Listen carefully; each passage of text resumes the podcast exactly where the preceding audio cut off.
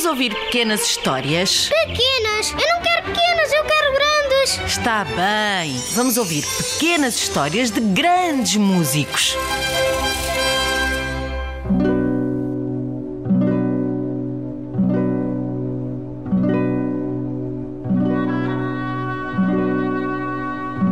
Aquele que viria a transformar a guitarra num dos mais populares instrumentos musicais do século XX. Aquele que se tornou num dos pianistas, violinistas e compositores mais ilustres de Espanha, Nasceu no dia de Santa Cecília, padroeira dos músicos, 22 de novembro de 1901. o seu nome é. Joaquim Rodrigo. Um dia, tinha Joaquim três anos. Uma terrível epidemia de difteria espalhou-se pela cidade de Sagunto, Valência, em Espanha, matando milhares de crianças. A doença atacou a garganta A pele e os olhos de Joaquim, deixando-o cego.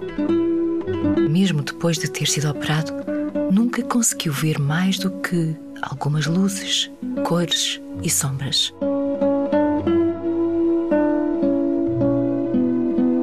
Por isso, as suas principais memórias de criança são sons, Os grilos e as cigarras, os sinos a badalar. as notas do órgão da igreja. Joaquim Rodrigo era o mais novo de dez irmãos, filhos de um comerciante de ideias firmes, E mau feitio. temido por todos. Mas a mãe era doce e simpática. E apesar de não ter estudado, gostava muito de pintura e de ópera, O pequeno Joaquim cresceu a gostar de boxe, de natação de futebol, e de ciclismo. também passeava de burro E percorria o jardim sentado numa carroça puxada por um cordeiro.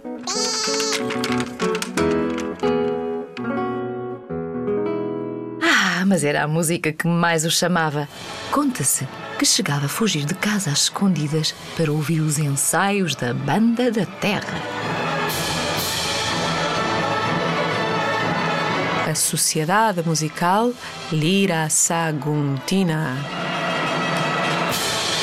Aos oito anos, entrou num colégio para cegos para estudar onde pôde aprender solfejo, violino e piano. seguindo-se a harmonia e a composição. Para o acompanhar nos estudos, a família contratou uma espécie de assistente Um jovem muito culto e inteligente chamado Rafael Ibanhês que o fez gostar de livros, de história.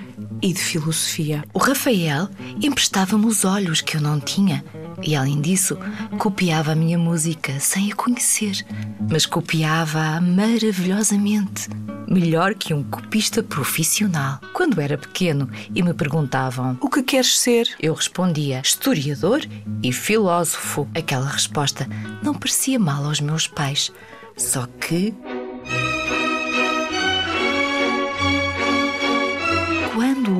Rigoletto pela primeira vez, fiquei tão impressionado e admirei Verdi tão profundamente que decidi ser compositor. Assim foi, mesmo contra a vontade do pai. E ainda bem. Olé!